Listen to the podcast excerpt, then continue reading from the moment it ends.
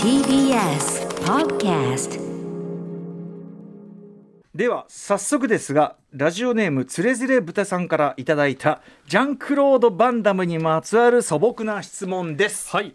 歌丸さん渡辺アナ三角締めさんこんばんは。こんばんは。失礼ですが私は今まで一度もジャンクロード・バンダムが出演している作品を見たことがありません一体何がすごいのでしょうか？特集を組むほどの俳優なのでしょうか？まずはこれだけは見とけと思う一本を紹介してほしいです。よろしくお願いいたします。ということです。ということでジャンクロード・バンダム先生こと三角締めさんいかがでしょうか？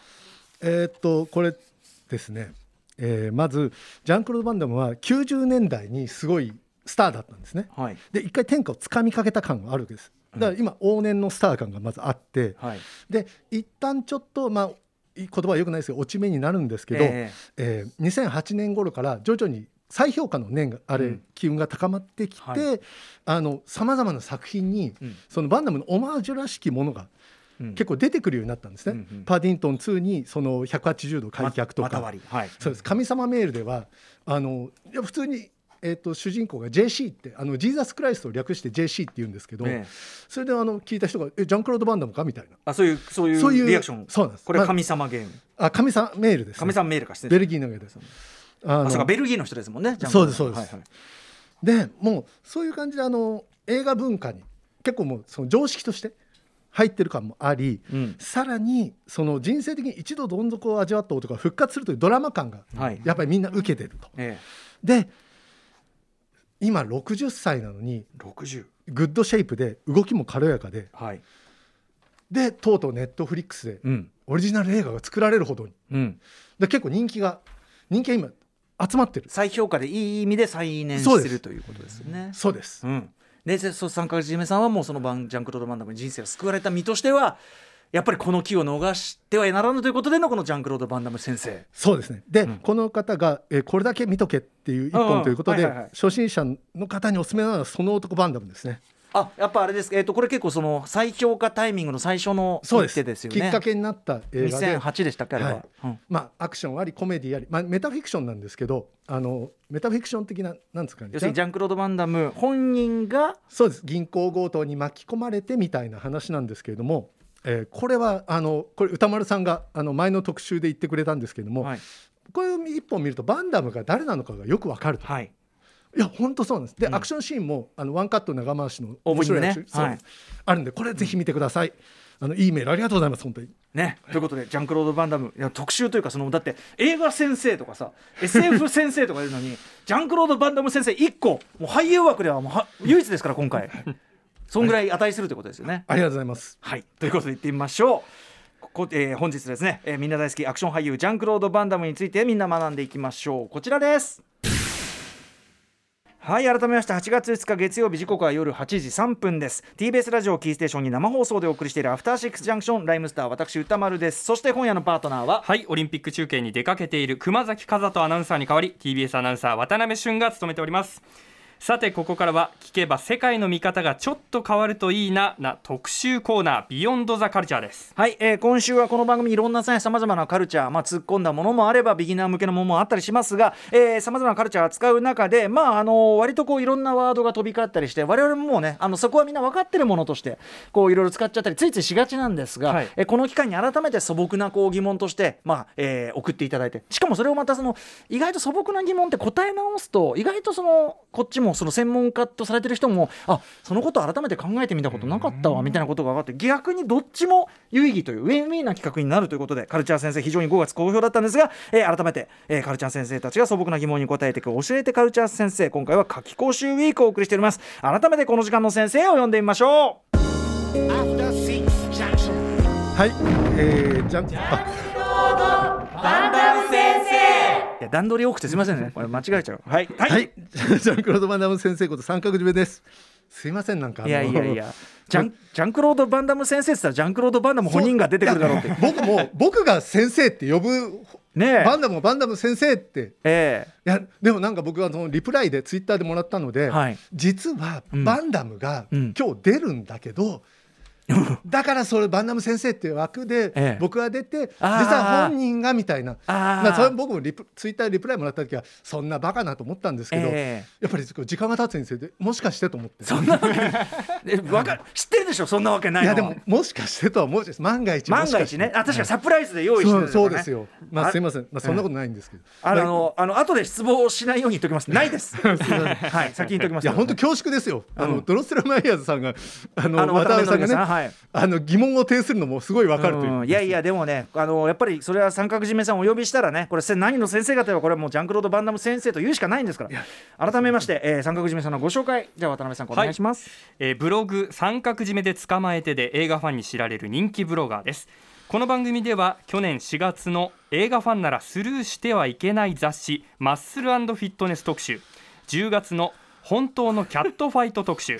今年9月19日の TRPG テーブルトークロールプレイングゲームなどに出演されています。また年末のシネマランキングにも参加いただいてお今ります。年9月のっておかしくない？きょこれがあそうですね。これがおおととしだねこれが一昨年9月な。んですね、失礼しました。いやーでもねマッスルフィットネス特集が去年なんだ。なんか時間感覚分かんなくなっちゃいましたね去去年じゃないですね多分これ。2018年あこれが最初。あ全部全部間違ってるすみません。番組開始した4月ぐらいなんで、台本が全部間違ってます。はいすみません。はいということで年末のシネマランキングもねいつも参加しているお世話になっておりえます、えこちらこそ本当に。ということでさまざまな企画でお世話になっている三角締めさんのライフワークが人気アクション俳優ジャンクロード・バンダム、えー特集でございます。はい。えーっとまあとにかく人生を救われたってことなんですよね。まあ、今すごく立派な体格されてますけど そもそもあの体を鍛えるきっかけそうですね。バンダムのサイボーグを見て体を鍛えようと。うん、はい。そして初めての彼女ができたきっかけもそうですね。ダブルインパクトを見てあの1回振られた彼女に告白も2倍だなと思って。バンダム2倍で面白さ一人4倍っていう。二役だったんですね。そうなんですよだから告白も2倍だと思って。告白したら初めて僕彼女できたんですよ。それはもうバンダムのおかげです。バンダムのおかげです。そして死にたいと思った時も救ってくれたそうなんですね。ライオンハートを見てもう本当にねあの僕声を出して応援しました、うん。劇場で泣きながら、うんうん。まあ、すごい迷惑だったと思うんですけど。いやいやいや。いいや本当あれはね僕うん。いまだにもうバンダムには感謝しきれないです、本当に。ね、でもそういう存在がねいるってくれるっていうのはすごく嬉しいことだし、まあ、毎回その特集やるたびにウィーケンドシャッフルね僕が前やってた時代の特集とか毎回最後泣いて終わりましたもんね。それはそんなことなかった気もするんですけど。でもそうバンダムに一番 バンダムは歌丸さんに一番ゆかりが深いええ。アクションスターですからね。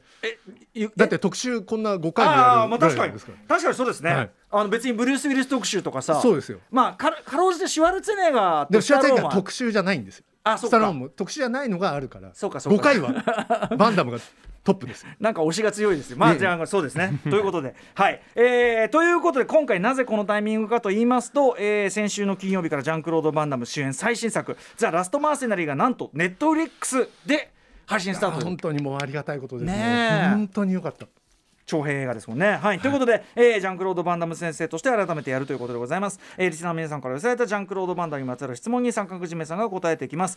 えーということで、今日渡辺俊さんがですね、はいまあ臨時パートナーということでいるわけですけど、鍋俊さんはジャンクロード・バンダムご存知でしたか？あのあれですよねあの CM 出られてますよね ?CM、はい。CM タレントさんですか？CM タレント、あのボルボのトラックにはい、乗っかって2台のね、股を割ってで円谷のオンリータイムが流れてって。いう、ええ。ああれですよね。坂上さ。もうんもうそれはもうその通りです。いいんです。でもだってそういう若い人をねファンにしなくちゃいけないわけそうでですね。ごめんなさいアクション俳優さんですね。そうそうですね。もちろんでも CM で、でも確かにいいんですよ。なんかあのイメージがものすごく強いなとでもまさにさっき言った「また割りイコールジャンクロード・バンダム」っていうそのそれがある程度こうアイコン化してるからあの CM 成り立つわけですよね。そうなんですよあの強烈なイメージはやっぱ残ってますいきなりだってさまた割りの人だけが出てきたあの CM やったら意味わかんないけどそうなんです。やっぱりみんなジャンクロード・バンダム知ってるから成り立つわけだもんね。もう本当いいこと言いますね。本当その通りなんですよ。あのすいませんなんかねあの僕も分かりきったことを言ってて。あのいや本当にしかも股割りってあのその2000年代ぐらいはええ。結構バカにされてたんですよバンダなム。なんかちょっと珍妙な感じがね。もうまたパカパカ股を開きやがるみたいなすごい嫌な感じ。ああそれはでですね。バンダムもそのレプリカントっていう2001年ぐらいからの作品以降うん。ちょっとやってなかったんですよ。まあすぐまた割りまた割り言われるの嫌だから。そう。ですん。そうでちゃんと意味があるシーンでもバンダムは別にむやみに足を開いてたわけじゃなくてちゃんと意味のあるシーンでやってたわけですよ。うんうんだそうそう揶揄するやつに限ってそこだけ切り取るみたいな。うんうん。全体見てなくてそうなんです。ねうん。でも最近は吹っ切れたみたいな、そうでしたね。そこがまそこがまさに CM もそうだしそうなんあの今日ちょっとねぜひあの主演最新作そのネットフリックスで見れるようになりました4月30日から「えーザ・ラスト・マーセナリー」これもまさに吹っ切れたっていうかそのもうもう息なしみたいな。もういやもう最高でしたねこうラストマンセリーの話をしていいんですか？ぜひお願いします。はい。い やもう素晴らしかったですね、はい。これちょっとどういう映画なのかまずちょっと説明もお願いします。あえっとですね、えーあらすじあらすじ。えっと、私があらすじは私が読みましょうか？あもういいですか？はい、実の息子が武器と麻薬の密売の濡れ衣を着せられたので元傭兵の父親これがねジャンクロード・バンダムが演じてます、えー元傭兵の父親が助けに行くというアクションコメディです。はい。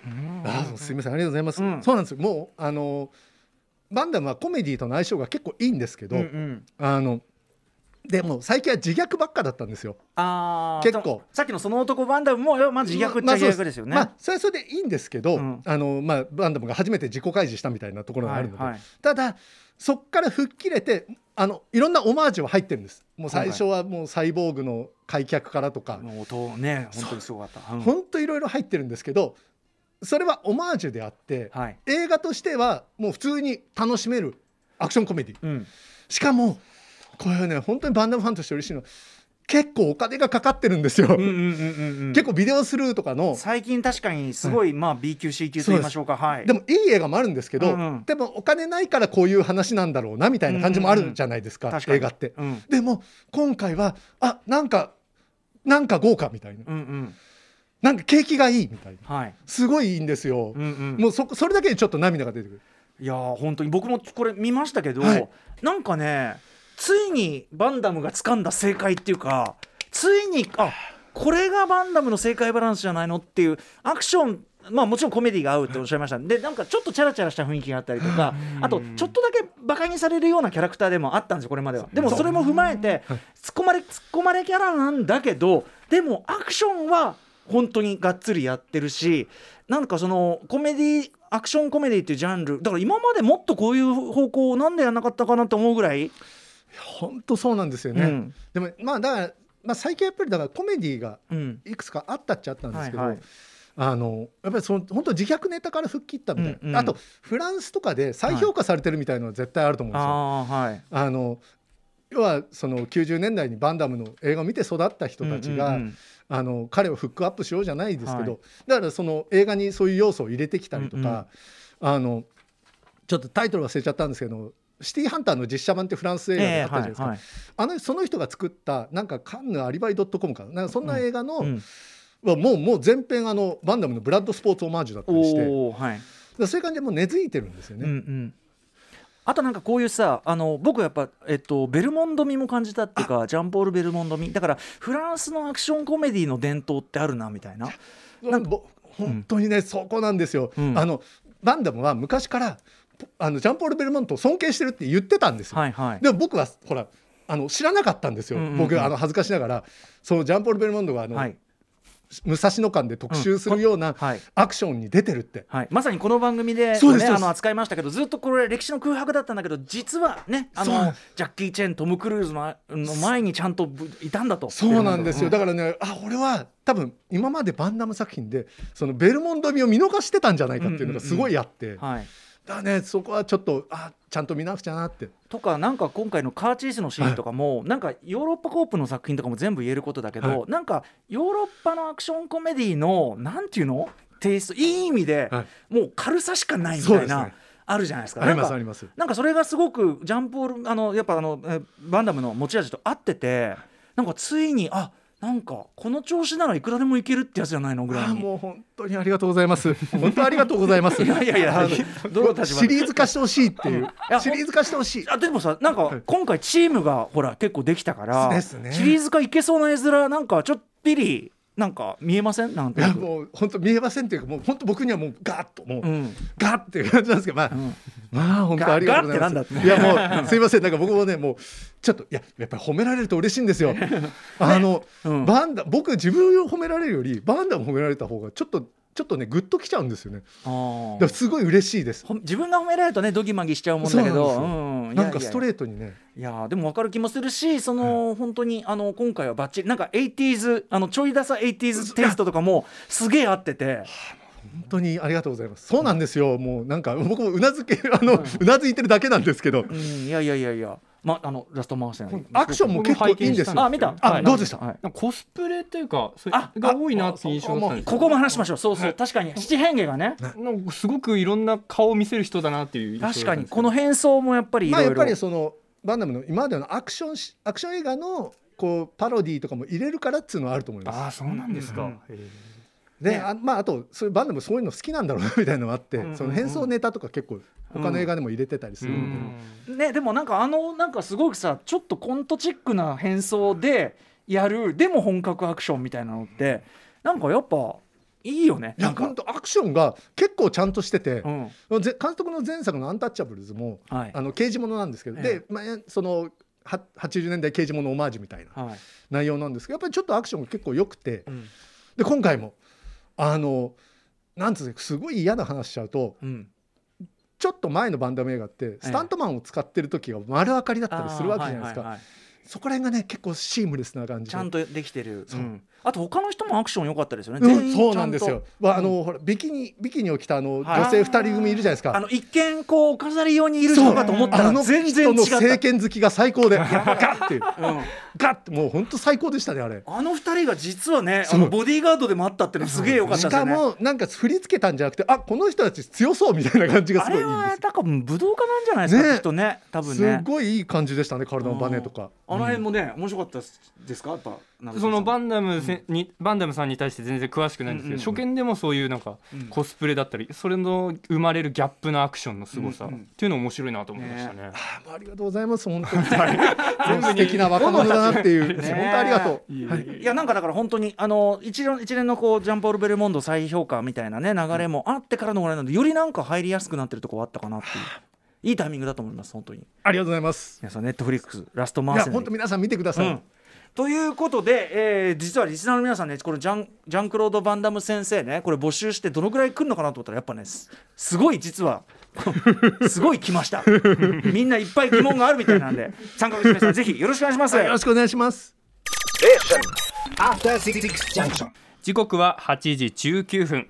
今夜も生放送でお送りしております。アフターシックスジャンクションこの時間は教えてジャンクロード・バンダム先生ジャンクロード・バンダムを愛するに人気覆面ブロガー三角締めさんがリスナーの皆さんから届いたジャンクロード・バンダムにまつわる質問に答えていきます。はいということでねジャンクロード・バンダム本当にみんなねなんか素朴な疑問ありすぎたみたいでい。っぱい来てるみたいなのでありがたいありがたいです。バンバンご紹介しましょう、はい。ということでいきましょう渡辺さん。はいラジオネームソックスさんです。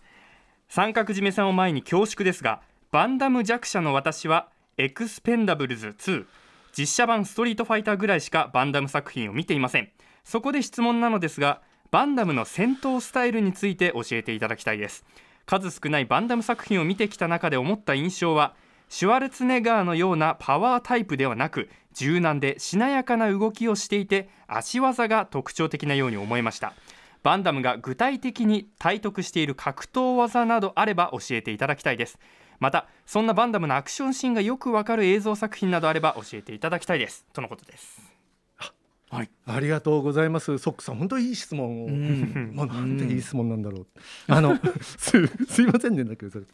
あのバンダムまずバンダムがあの体得している格闘技は空手です。空手、うん。はい、ただもともとはバレエをやってて、うん。で本人曰くプロのバレエ団から誘いが来たと。うん。でも実際そのやっぱりバレリーナってすごいじゃないですか。うん。うちの娘がバレエをやってて、はい。あのあこれはバンダムで習わせたわけじゃないですよ。あの バレエをやってて、はい。あのでその発表会とか行くんですけど、うん。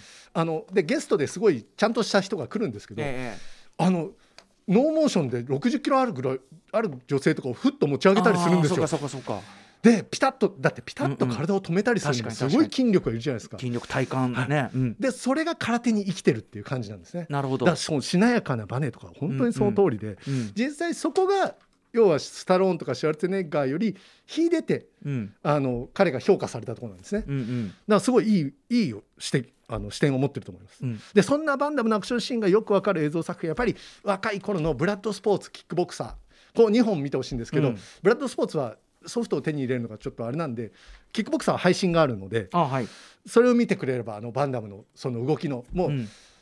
もう一番バンダムがこうか、うん。なんつうか体がすごいっっていう感じですね。はい、この方あの足技がねっておっしゃってました、はい。先ほど股割りとか言ってもやっぱ足がき特徴ですかそうでですね。あのやっぱりバンダムは蹴り技が、まうん。まあ、ただあのナッツパンチとかあの、うんあれですねあの股間蹴殴るやつですね、ええええとかもあれなんですけどもちろん手もあれなんですけどやっぱ足の動きがうん、やっぱり一番その華麗っていう。確かに。そのあススタローンとかねそそうそうのシュワルツェネッガーがそんなに足上げる印象、ね上がんないだろうし。そう。やっぱりその代名詞的にあの180度開脚キック。これヘリコプターキックとも呼ばれるんですけど、うんこう足を思いっきり広げて相手を蹴るみたいな、うん。あとくるっと回ってから回し蹴りするみたいな、うん。そういう足技で本当なんですかみんなを虜にしたみたいうなん感じのところあるんですね。はい。だからそうこの方が見たエクスペンダブル2でもそのすごいいいシーンあのはい、足を足でこうナイフをこうはい。刺すみたいな、悪役でしたからねこの時ははい、ジャン・ヴィランっていうねあの、ヴィランっていう名前の悪役っていう。ジャン悪役、はい。いやでもそうあのやっぱり足技っうん。ていうところであの、んそうですね。華麗さというのがね、はい。やっぱりより際立つまあ、バンダムムの魅力の一つって、う。ん。今回のラストバースデーでん。結構頑張ってはい。見せてましたね。ソックスさんだから非常にあの本質を見抜いてますね。あもう見抜いてる、びっくりですよ本当に。バンバンい。行きましょう。はい。続いてラジオネームボタンベアさんです。私にとって命の恩人の三角締めさんが実質メインパーソナリティのコーナーということで メールしました。三角締めさんに質問です。バンダムのおすすめ映画について語られたものすべて拝聴しましたしかし何かもっと語ってほしいと思うことがありました、えーそれはバンダムの特訓がおすすめの映画について。以前特訓シーンがおすすめの映画について語られた際にバンダムに触れていなかったと記憶しております。ぜひよろしくお願いしますと。確かにこのロッキーにおけるトレーニングシーンとかね、そういう特訓シーンっていうのは見せ場のこともありますけどバンダム？バンダムはあのまずデビュー作のブラッドスポーツうんっていうので、回想シーンっていう感じで特訓シーンが出てくるんですね。うんうんうん。でもやっぱり一番は、まあ、すみませんまたもキックボクサーなんですよね。えこれはまあ小島秀夫監督のあのフェイバリットムービーというあれですけれども、あのやっぱり弱い主人公が兄がまあ半身不随にされてその復讐に、うん。あのムエタイムエタイのチャンピオンに、はい。まあ、兄がやられて、その復讐として、うん。あのムエタイを習うとうん。いう話でこれが本当にいいんですよ。うんうんあのヤシの木を蹴ったりとか、うんうん。まあそれこそまたまあまたりできるんですよバンドは、ねええ。最初はできないしっていいうことで、うんうん。とか水中でねこうあのこう肩稽古したりとか、うん。あの遺跡でなんかムードのある遺跡で、はい。こうちょっとあの槍を使ってこう、うん。避けたりとか、うんうん。そういういろんな特訓シーンがこれはい。楽しめます、本当に。これその特訓シーンの魅力っていうのでも多分キックボクサーは人気があるんだと思います。うんうんへえでもそういう意味ではきやっぱりそのキックボクサーすごいいろんな魅力が凝縮されてるんですよね。そうですね。バンダムのあの本当にいろいろあるんですよ。そのうん。うん特訓シーンも楽しめるし、うん。もう最後はデスマッチですから、うんうんうん。あのなんつうのガラスを拳にガラスをまぶしてはい。殴り合うっていうあの痛いな。バキのドリアン対加藤清澄戦でもやられたっていう。なるほど。あのそういう本当にうん。なんですかアメリカでもホットショット2でパロディーネタにされるぐらいメジャーなシーンがあって、はい。はい。ちなみに今日ねあのいろんな作品今あのタイトルね上げていただく中であのスタジオ実は僕ら大学スタジオにいて通称28スタジオ。外側のねガラス越しにあのやっぱコロナ対策で。はい。であの出演していただいてますけどその手前のところにもう実は三角締めさんのコレクション並んでますね。全作品ですかねこれね。ジャン・クロード・バンダム出演作全作品のソフトがずらりと並んだ、はい。えーミニこうなんていうのライブラリーが できた状態でお送りしております。すみません本当になんか、ね、はい。じゃあ続いての質問いきましょう。んそな中で続いてのメールですがンベアさん、はい。ラジオネームサイクリングビート954さんです、えージャンクロード・バンダムといえばまず顔よりも先に開脚と回し蹴りが思い起こされますがそこのインパクトが強すぎて先入観がガチガチに固まってしまっているのではないかと思われます。イメージを覆すような推しポイントを教えてください。はい。はい。いいですね。この人ちゃんと自分がこうん。う思ってるけど、ガチガチに固まってるんじゃないかってこううん。疑問を、自分に疑問を感じてるのが素晴らしいですね。己をちゃんと問い直している。そうよ、ん本当にもうありがたいことです。あの、うん。であの実際でも確かに開脚と回し蹴りで、まあ、売りを売りにしてきた人ではあるので、ええええそれはそれで正しいんです。よ。はい。ただ最近はその本人もそのなんつうんですかねそういううん。単に派手なアクションっていうだけじゃなくて、はい。渋い作品みたいなのうんうん。も結構出てて、うん。でまあ選んではい。あの人ちゃんと作品を選んでこう出てる感がある人なの最で近は。はい。あのでおすすめしたいのはねあれですねザ・バウンサーですね。ザ・バウンサー。あの一昨年ぐらいの映画なんですけど、あのシングルファーザーが、えーまあ、元軍人のシングルファーザーが、あのまあ、娘がいるんですけど、はい。まあ、酒場の用心棒になったことがきっかけとなって、うん。えー、とそのギャングの世界にうんうん。巻き込まれていくんですけど、うん。その警察からこうちょっとスパイしろみたいなことを言われちゃうみたいな。そういうところでこうあーどうしようみたいな。潜入ものというそうですね。ん。これ本当に何ですかねフランスノワールはいっていう感じで、うん。あのバンダムの渋い演技がうん。堪能できます。へえこれあのここによくメールを送る働く方のももさんとかが、はいはい。あのこれ面白かったってすごい言ってました。へえー、じゃああとねあのーこれこの後話出るんですかね？あのピーター・ハイアムズ監督の、はい。あの2作かな？だからあ「サドンデス」と「タイムコップ」とかねこれこれ後で出るならだけど、はい。あの辺りはほらなんていうの？格闘アクションスターっていうよりは普通に面白い映画として。あそういうのもいいかも。ね。さすが着眼点が。いいやいや本当そうです。ちょっとちょっと、はい。はあの、サドンデスは配信もあるので、はい。見やすいんですよ。うん、これバンダム版ダイハードと言われるんですけど、完全に。もう実際まあクリス公開もクリスマスだったんで、うんうん。アメリカでは。はい。で本当ねいいですよ。うん。あのまあ本当バンダム版ダイハードっていう感じなんですけど。いや完全にそうだけど、でもあの本当になんですかアクションあり、うん、あ家族愛あり、はいはい。笑いありみたいな感じで、あのサドンデスすごい見やすいので、ねはい。あとねタイムコップとかあんま見れないのかあタイムのコップは配信ないんですよ、ね。あのタイムそれこそタイムなんていうのスリップもののエンタメとしては結構楽しいっていうか、結あ構ありがとうございます。そうなんですよ、うん。あのアベンジャーズのエンドゲームでも、うん。引き合いに出してるんですよ。ジェームズ・ローズが、うんあのスター・トレックだなんだって、はいはい。上げる時に。上げる中にはい。タイムコップタイムコップ上がってるんです、3本目に。で字幕だと省略されてるんですよ。だからもうガッ これはちょっと。まあいい映画だけど。エンドゲームはいいエンドゲームはいい映画だだけどけど。そう。そこはね。そうですよ。だからうんこれはちょっと一言もう僕もそこは英語はさすがにそこは聞き取れましたあタイムコップって言ってるのに。 fucking Jap ぐらいわかるぞバカ野郎みたいな感じで。タイムコップ言ってんのわかるぞこの野郎でもタイムコップは本当にあのネタになるぐらいです。うん。あのあのこの2作ピーター・ハイムズってすごいちゃんとしたねあのちょっとそのそうなんですよ。あれになっちゃったけどまああの監督のやつなんでこの2作も普通におすすめみたいなのありますね。いや本当そうですね、ピーター・ハイムズはいい人らしいです本当に。あいい人。はい、なんかバンダムがすごいちょっとその落ち目じゃないけどなってた時もなんか訪ねてきてくれたりしたらしいえー、ですよ、マジか。本当にいいやつだなと。思って、へー。じゃあ人柄も込みで。もう人柄も込みで、うん。はい。はいそんな感じで。そしてそのお話にもありました。タイムコップについて映画来てますね質問、はい。ラジオネームおまかせ三種さん。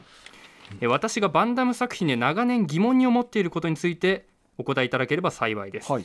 それが1994年公開の映画タイムコップ、バンダム扮する主人公マックスが作中で初めてタイムマシンに乗り込む場面で 彼はコックピットの中で唐突にポケットから板ガムを1枚取り出し口に放り込む、そういったシーンがあります。あれは当時バンダムが日本のお菓子メーカーロッテのミントガムブラックブラックの CM に出演していたことと関係があるのでしょうか作中で主人公がガムを愛用しているという設定はないようですし あまりの唐突さに公開当時からずっと疑問に思っていますということです。よく見てますね。いや本当によく見てもでもその通りなんですよ、うん。あの本当に唐突なんですよ、えじゃあちょっとちゃんとブラックブラックガムって分かる感じになってて。あそう。あ、いブラックブラックはもうブラックブラックなんですね。感じで。で本当唐突になんかくっちゃくちゃ食べてるっていうあの後ろの人がパニックってるのに のんきなもんだなみたいなあの 感じのある、はい、いいシーンですね、いいとこ見てますねこの方も本当に。じゃあ完全にそこれはまああのなんていうのかな劇劇中その CM 的なことってよりは目配せぐらいの感じなのまあかな、目配せじゃないですかね。ねそんなお金だ、ねそこまで出してるとも思えないから、まあ当時日本もお金あったし。あでも出してんのかなロッテがね。どうなんですかね。ねいや、まあ。本当まあ別になくてもいいなっていうシーンでは 思います僕でもブラックブラックと合わせてね。それでぜひその CM うん。はい。そうなんですよ。あの頃は良かったな、今もいいんですよ。今今ももいいんです。違うただほら CM で流れてるの良かったなって、そうですね、まあそのぐらい人気があった時代の話そうです。ですもんね。はい。あのお分かりいただけただろうかね。はい、はい。はい。続いてです。ラジオネームユーフォニアノビリッシマさん、はい私事で恐縮なのですが実は最近実質兼寝室のエアコンが不調なこともあり寝苦しく早くも夏バテ気味です。寝苦しさを吹き飛ばすのに最適なもしくは夏の夜にこそ夏の夜にこそ見るべきジャンクロード・バンダム映画ということであればどの作品が最適でしょうか？またユーフォニアさんもすごいいい質問を。ありがとうございます。そうやっぱり何いつ何を見るべきバンダム映画みたいいいですね、うん。夏の夜に見るっていう考えるとやっぱり僕はサドンデスじゃないかとおやはり先ほども出ましたね、はい、なぜサドンデスですか、まあ、これもともと夏公開で日本でも夏に公開されたんです。よ、でまあそんなかでアイスホッケー場出るから、まあ、涼しいしなみたいなそんな安易な気持ちで、ええ僕はこれ夏映画でちょうどいいんじゃないかなって思います。そんな安易な気持ち、はい、あまあだほらちょっと僕も安易だと思うけどとはいえええ夏の映画だったし、はいアイスホッケー場出てくるからはい涼しいなっていう。うん、同じこと言ってた まあ本当にそうです。すいません。でもほらそれしかないから僕も思ってることは。うんうんはい。でもとにかく言いたいことはサドンデスは見やすいしそうです。で季節的にもぴったりだしそうです見ればいいじゃんってことですよね、はい。そうなんです。でもまあ逆に暑さを持ってほらあの暑さを制するって考える超暑い時に辛いもん食ったりね。そうです。ね。うん。やっぱりじあのジョンウーのハードターゲットもいいと思います。ああなるほど。ハードター人間狩りのやつ。もう、うん。ほもう炎タンクトップバンダムって感じですもう。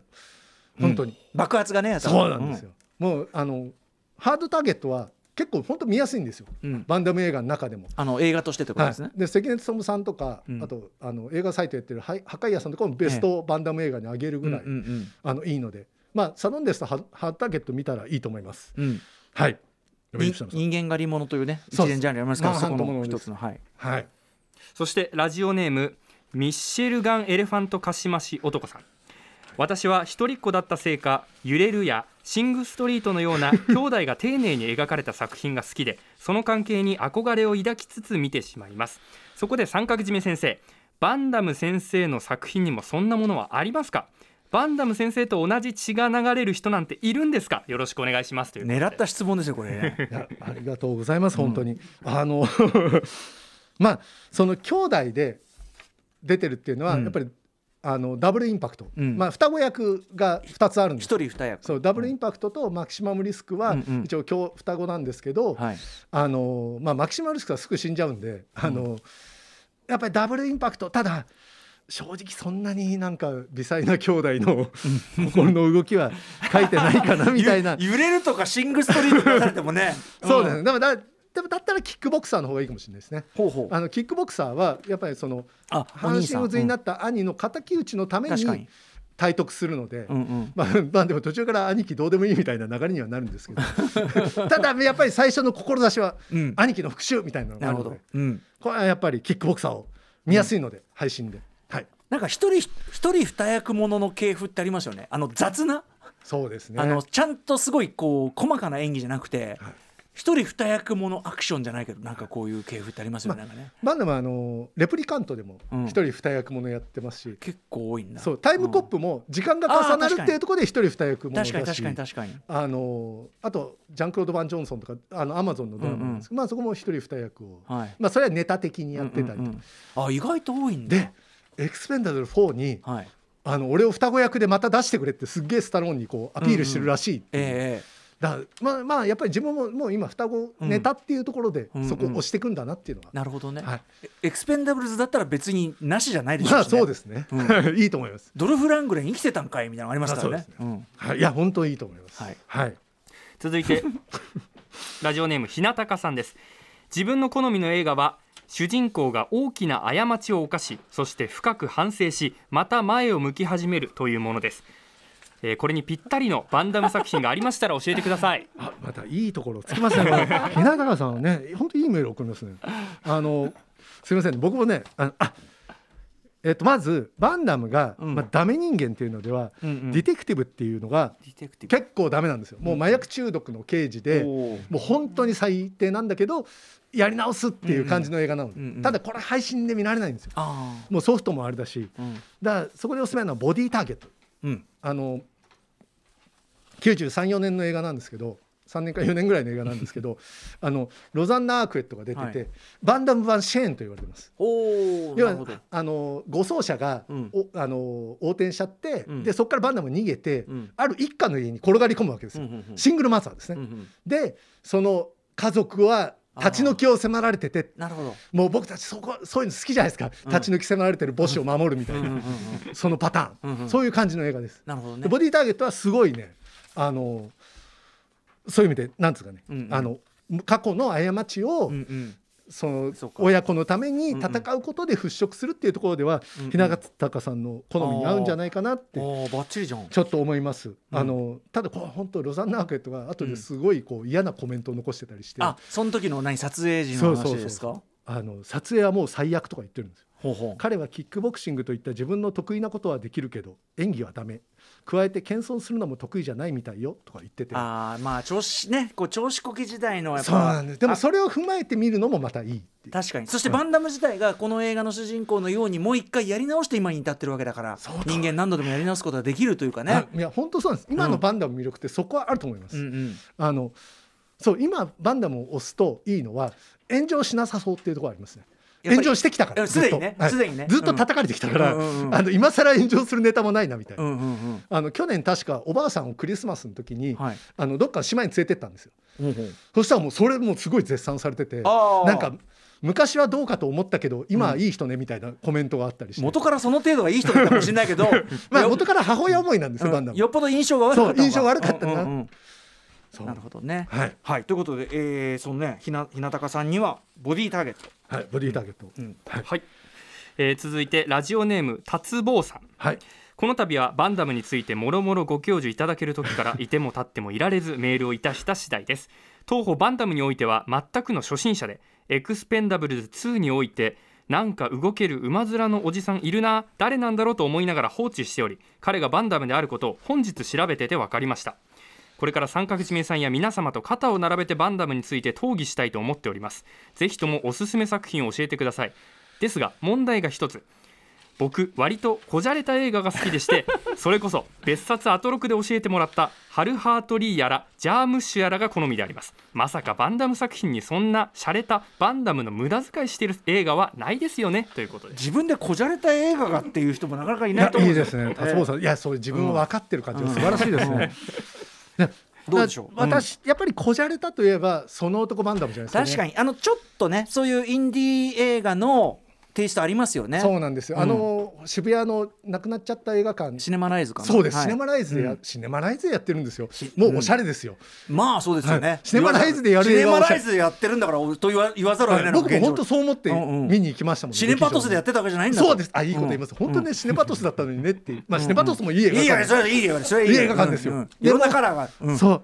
でやっぱりそうさっきの説明にもなるしあのそのまあおすすめですしあと僕的にはあの2004年のフランス映画で、はい。ナルコっていうのがあるんですよ。なるほあのナルコプレスシーですっけ？あのその、はい。あの寝すちゃうやつ。ぐ寝ちゃううんうん。病気の人の,、うん。あのが主人公で、うん。あのまあちょっとドタバタコメディじゃないけどはい。あれなんですけど、えー、とジル・ルルーシュって今俳優としても知られる監督、うんうん。人が監督なんですけど、うんうんうん。それでバンダムはカメオあカメオなんですけど、あの世界一の空手を目指す男っていうのが出てくるんですよ。うんでそれが尊敬するのがバンダムっうんうんていう役なんですけど、うんうんうんその使い方が結構いいんですよ。ほうほうほうバンダムが要はその男はあの友人を裏切るんですね。はいで本当最低なことをするんですよ。うんでもその内心の恋としてバンダムが出てきへて彼を諭すんですね。でその諭す言葉が、うんなんですかねなんかお前は罪を犯したとか、うん何を求めてる？名声か？とかって、うんうん。なんだかその男バンダムで、うはいはい。自分が自分に言うような、だなん2004年の映画なんですけど、はい。この時になんかバンダムは思うところがあったんじゃないかな。なるほど。これバンダム史的にこうナルコは結構僕は重要なんじゃないかなって思うんですよあ知らなかった。でなんかおしゃれな感じがするので、うん。この映画は。うん。これもなんかなんか単管系でうんうん。やってたんですよ。あそんなのがあったんですね。そうです知らなかった。へえ。だからまあこれは配信とかないんでちょっと見,、うんうん。見るの大変なんですけど。ソフトは中古なら？もう中古であるぐらいじゃうんうないですかね。んうんなるこはい、でこれまあちょっとバンダムファンだったらちょっと抑えてこじゃこじゃれたバンダム、うんうんうん。はい。ということでちょっとお時間来てしまいました。ってしまいました。三角締めさんでもなかなかあの皆さんのね質問もあれですしやっぱりどんな質問にもちゃんといやいやい答えるやすいませんなんかちょっとね同じようなことばっかり言っちゃって本当に。そん。なことすいや僕も知らなかった。なることか。知らなかったし。あそうですかすごい勉強になります。はい。ありがとうございます本当に。んまだまだねジャンクロード・バンダムの疑問尽きないあたりだと思いますが今日は時間おコーナーになっております。さあということで最後に、えー、三角締めさんお知らせ事お願いします。あザ・ラストマンセン皆さん見てください本当に。あの本当に面白いです。面白いですよ、はい。でも普通に鍋しゅんさんも見て普通に、全く本当にバンダム作品に詳しくない私見ても面白かったです。アクション映あもうありがとう。画アクション映画そのものもそんなに見る方じゃなくても。そうですねそこまで見てきてる方ではないですけど。うん、楽しめた。はい。映像の迫力だったりも。あの脇もみんないいもんね。あそうそうなんですよ。あの,、うん。あの官僚役、うん、あちょっと。あのきっかけになっちゃうことの全てのきっかけあのひげの。あいやそうですそうです。途中ねあのすごい見せ場もありましたねうんねだからすごくあのすばなんか僕はあよなんかいい作品来てよかったって感じがすごいしました。本当にありがとう。本当その通りなんですよ、うん。あのだからそればっかり言ってますねでもぜひちょっとね、あのーまあ言っちゃえばこれを入り口にっていうのもありですよね。そういや本当にそうです、うん。これ代表作になったと思うんでバンダムの、うん。新たな,、なね本当に。確かに、えーザラストマーセナリージャー見てください。はい。ご自身はいいんですか？なんか。何でもないです何にもないですはい、またちょっとこの番組を引き続きよろしくお願いします。はいよろしくお願いします。ははえー本日は教えてジャンクロード・バンダム先生でした。三角締めさんありがとうございました。ありがとうございました、はいありがとうございました。明日のこの時間のカルチャー先生はヒップホップ先生音楽ライターの渡辺志保先生です。質問はメールアドレス歌丸アットマーク TBS.CO.JP で、まあまだまだ募集中です、はい、ヒップホップって、まあ、ラップミュージック、ヒップホップ、まあ、そのあたり全般で結構ですんで、まあ、例えばそれこそね、あのーブレイクダンスわかんない、そういう文化全体の話でもいいですけどね。はい、そんな感じで。